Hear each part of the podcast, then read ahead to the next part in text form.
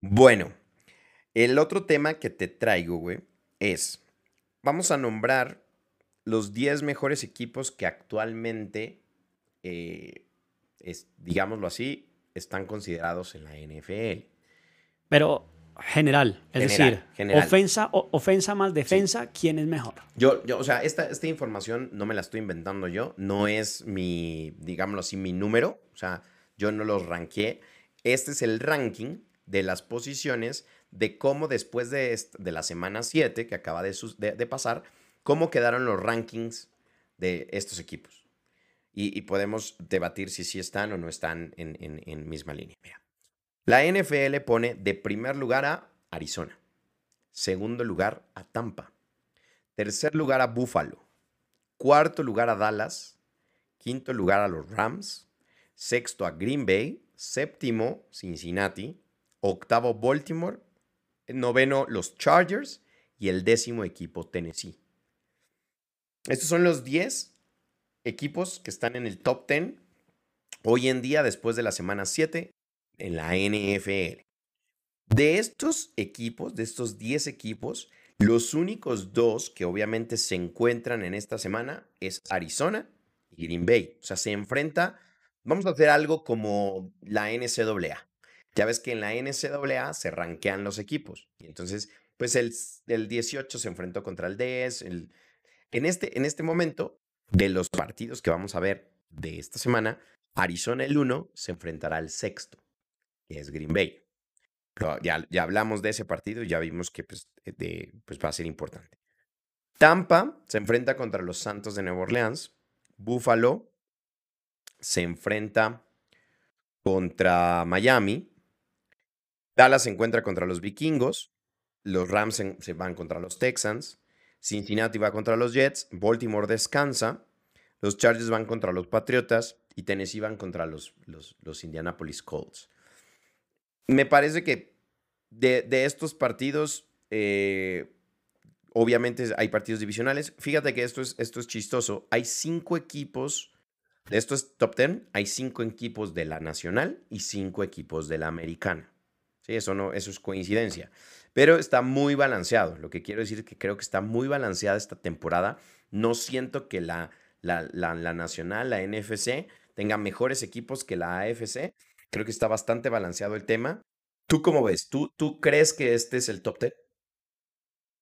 Yo creo, voy a decir que con los cinco primeros estoy de acuerdo. Arizona, Tampa, Buffalo, Dallas y Rams. Arizona para mí es indiscutiblemente el número uno. Ya lo discutimos la semana pasada. Y sigo pensando en que en efecto es el número uno. Ok. Solamente que Green Bay le va a pegar, pero pues, es el número uno. El número dos, yo no creo que sea Tampa. Para mí sería Buffalo. Ok. Yo creo, que, yo creo que son un equipo, lo que hablábamos ahorita, consistente. Sus resultados han sido buenos y son consistentes. Cuando ganan, ganan bien, ¿sí? No como Baltimore ahí con la última patada. No, no. Están, están ganando sus partidos. Es, un buen punto, porque Buffalo probablemente podría estar en la posición número 2 si le hubiera ganado a Tennessee en esa cuarta y, y- y- y centímetros que se la jugaron. Exacto. Sí, o sea, si, si Buffalo hubiera ganado ese partido, hay que recordar que Buffalo descansó esta semana. Eh, Estoy de acuerdo contigo. Si Buffalo hubiera logrado esa cuarta oportunidad y, y centímetros y le hubiera ganado a Tennessee, muy probablemente Buffalo estaría encima de Tampa. Bueno, claro, pero si mi tío tuviera tetas, No, no, mi no, tía. pero, pero a lo que Pero- me refiero es que a lo que me refiero es que es bueno, es bueno ese análisis, porque, porque no Pero- quiere decir que, que si te enfrentas Tampa Buffalo es un juegazo, pero no, no hay una, una diferencia tan grande. Pero fíjate que se mantiene lo que hablamos la semana pasada. Arizona, aquí en, en mis tablas, Arizona es el número 2 en ofensa y es el número 3 en defensa. O sea, se mantiene lo que habíamos dicho la semana pasada. Mientras que Buffalo es la defensa número 1, pero en ataque es la número 5. ¿Sí? Mientras que Tampa es la número 1 en ofensa, pero la número 13 en defensa. ¿Sí? Ok. Entonces siento que hay una diferencia muy grande entre la defensa de Búfalo, la defensa de Tampa, el ataque y no hay tanta diferencia entre el ataque de Búfalo y el ataque de Tampa. Ok. Entonces no creo que Tampa sea el equipo número dos, sí, creo que más bien Búfalo sería el equipo número dos. Ok. El quinto me dijiste que es Dallas, el cuarto El no lo- cuarto es Dallas, el quinto son los Rams, Los Ángeles. Cuarto es Dallas, sí, estoy de acuerdo. Estoy de acuerdo porque Dallas es el número 4 en ofensa y el 9 en defensa. Es más proporcional a lo que estábamos hablando ahorita de Tampa. Pero tú crees, o sea, te, te voy a preguntar, o sea, yo soy vaquero. Tú, tú- tú sabes que yo soy Sí. vaquero. Pero tú crees que Dallas es mejor equipo hoy en día, hoy en día, así como están jugando, que Dallas está jugando bien, o sea, no estoy diciendo que no. ¿Tú crees que Dallas es mejor que los Rams? Sí, sí, sí, ¿Que justo, Los Ángeles Rams? justo te iba a hacer la comparación. Entonces, acabo de decir, Dallas es cuarto en ofensa y noveno en defensa. Y Los Ángeles Rams es el tercero en ofensa, pero el décimo en defensa. ¿Sí? Fíjate, fíjate Y que ahí, ahí, entonces ahí, para mí, volvemos al mismo punto que hemos discutido varias veces. Y la defensa te gana campeonatos. ¿Cómo está ahorita, por ejemplo, Kansas metido en problemas? Pues a punta de defensa. Todo su problema arranca a punta de defensa, a pesar de que Kansas en las primeras semanas era la ofensiva número uno. Entonces, pues pesa más tener una buena defensa que tener una buena ofensa. Ahora, quieres tener las dos. El ideal sería hacer la, la la ofensiva número uno con la defensiva número uno, ¿sí? Pero pues está muy difícil. Pero Dallas es mejor defensivo que Los Ángeles, así sea por un puesto. Eso, como es tan cerrado, para mí los pone ese poquito extra que le hizo falta a los Rams. Ok, yo por ejemplo, fíjate, ahí, en temas, y, eso, es, eso es chévere, eso es, eso es bueno, porque aquí estamos viendo obviamente el ranking de la NFL y el ranking que tú estás viendo pues tiene que ver mucho con los números. De estos cinco equipos, te voy a preguntar, de estos cinco equipos, Arizona, Tampa, Buffalo, Dallas y Rams, para mí el mejor coach de estos cinco equipos está entre los Rams y Buffalo. O sea, Fíjate Y que eso el de los Rams es una persona fíjate- joven, ¿no? Fíjate que para mí eso pesa muchísimo. Porque al- en, obvio, en el momento en el que tú agarras y dices, y fíjate que eso no está en los números, ¿no?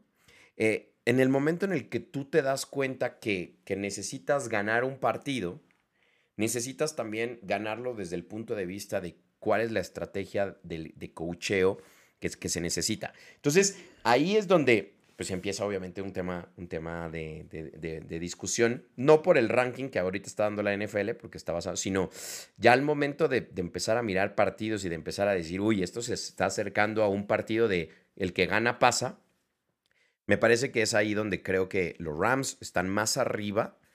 Eh, no- también, por ejemplo, eso puede, ser, eso puede ser diferente. Arizona hoy en día puede ser que le pese eso más adelante también.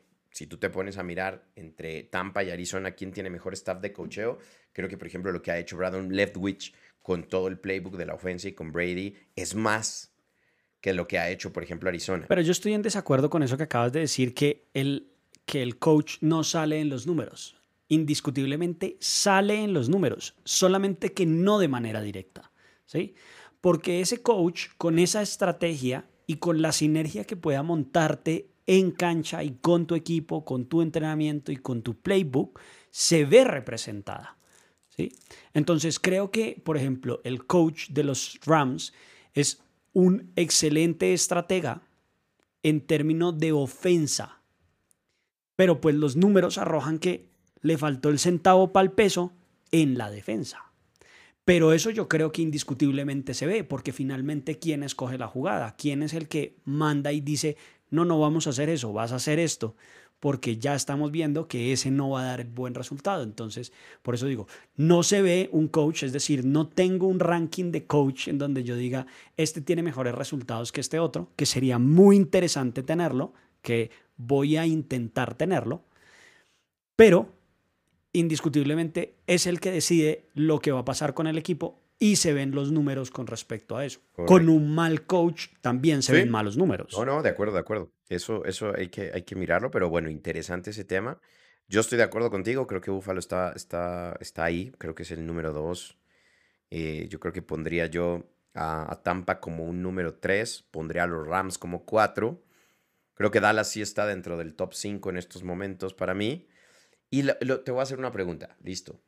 Sexto Green Bay, eh, eh, hay que esperar a ver cómo le va en el partido contra, con- contra Arizona. Total, total. Sobre, sobre todo por lo que tú, tú también habías comentado, no puede ser que si se te va un jugador, pues todo se te, se te caiga, ¿no? O sea, si Adams, por ejemplo, no juega o si se lesiona, pues entonces Green Bay pierde. La pregunta sería, si Adams se llegara a lesionar, entonces Green Bay pierde posibilidades para llegar a playoff, pues la verdad Pues debería decirse no. no, Debería de ajustarse el equipo lo suficiente como para poder total, conservar ese conservar ese, ese- equipo. Sí, correcto. Cincinnati me parece que se lo merece. Creo que ha sido consistente. Baltimore, ok.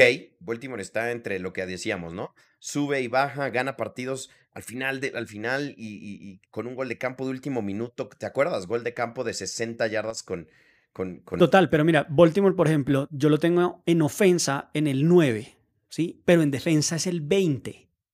Entonces, ahí es que uno dice como, uff, sí, o sea, vale, responde la ofensa cuando tiene que responder y eso es lo que está ganando partidos. Pero cuando están así como entre, o sea, si la ofensa como que medio sí, como que medio no, entonces, pues entonces no se va el partido a bien. Y es más, yo creo que sí, vamos a ver, ojalá no pase, o bueno, ojalá sí, ya no sé ni qué quiero, se lesione, por ejemplo, así sea un partido el quarterback de los Ravens. No, chao.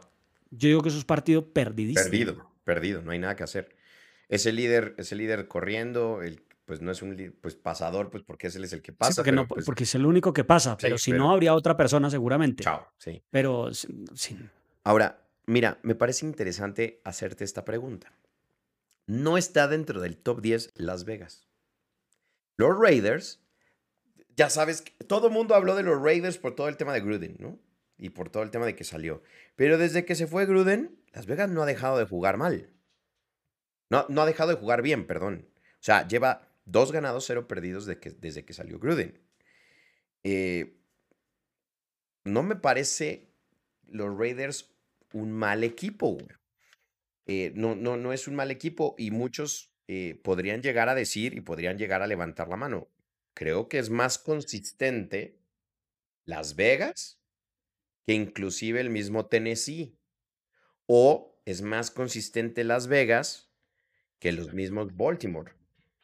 Pues, mira, vo- voy a hablarte otra desde los números para dar respuesta de esto. Tennessee es el número 6 en ofensa. Y ese mismo Tennessee es el número 19 en defensa. ¿sí? Que incluso en ofensa están mejor que Baltimore. ¿sí? Los Raiders son el número 10 en ofensa pero son el número 22 en defensa, lo cual pone automáticamente a Baltimore como un mejor equipo en ambas. Y eso es hablando única y exclusivamente de los números, de sus resultados. Es probable que sea más consistente en los resultados Las Vegas que, que, que Tennessee, pero creo que los partidos que ha ganado Tennessee los ha ganado de pronto más contundente Ok, ok. o de pronto ha ganado partidos o de pronto ha ganado partidos que tiene una mayor importancia, por decirlo así, no sé, pero así números, solo hablando en términos de números, Tennessee está por encima de los de Las Vegas y es más, siento que está bastante por encima de Las Vegas. Y, y esa era la otra pregunta. Tennessee está en el número 10. Yo creo que también Tennessee tiene un problema. O sea, Tennessee es, es un buen equipo. Eh, eh, Tannehill, mientras Tannehill haga bien las cosas y no se complique la existencia, Tennessee avanza y también muy dependiente de Derek Henry. O sea, si Derek Henry corre la pelota, Tennessee es un monstruo. Porque Derek Henry es un monstruo. Es el rey. Así. O sea, no hay otra forma de decirle a Henry más que de King. Porque es, es un tractor, atropella lo que tiene que atropellar. Tú lo ves en campo abierto y lo, no, tú lo que haces es pues abrirte o tratarle de agarrar una agujeta, porque irle al golpe te va a hacer popó. O sea, te va a dejar, te va a mandar de nalgas y te va a plantar en el campo, en el campo. O sea, te va, te va así como una semilla, güey. te pone en el fondo, güey. Eh, Pero es muy dependiente de ese tipo de, de, de- de jugadas.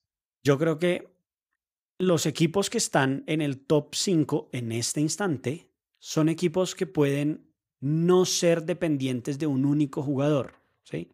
Estamos hablando de que... Quitando Da- corebacks, ¿no?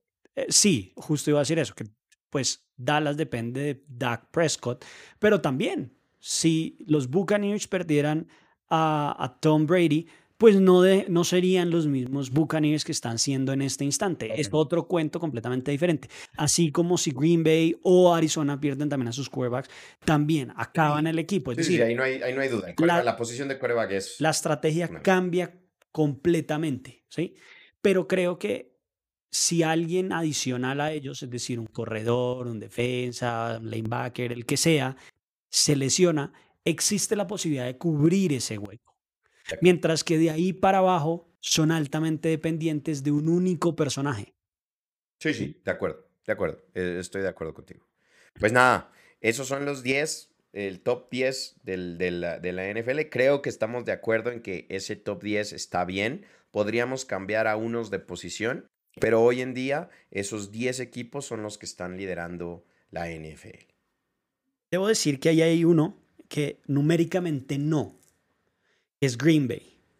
Green Bay tiene, según los números, es la ofensiva número 14 y la defensiva número, lo perdí, eh, la defensiva número 12, 13 creo que es. Y eso no coincide con lo que estamos hablando.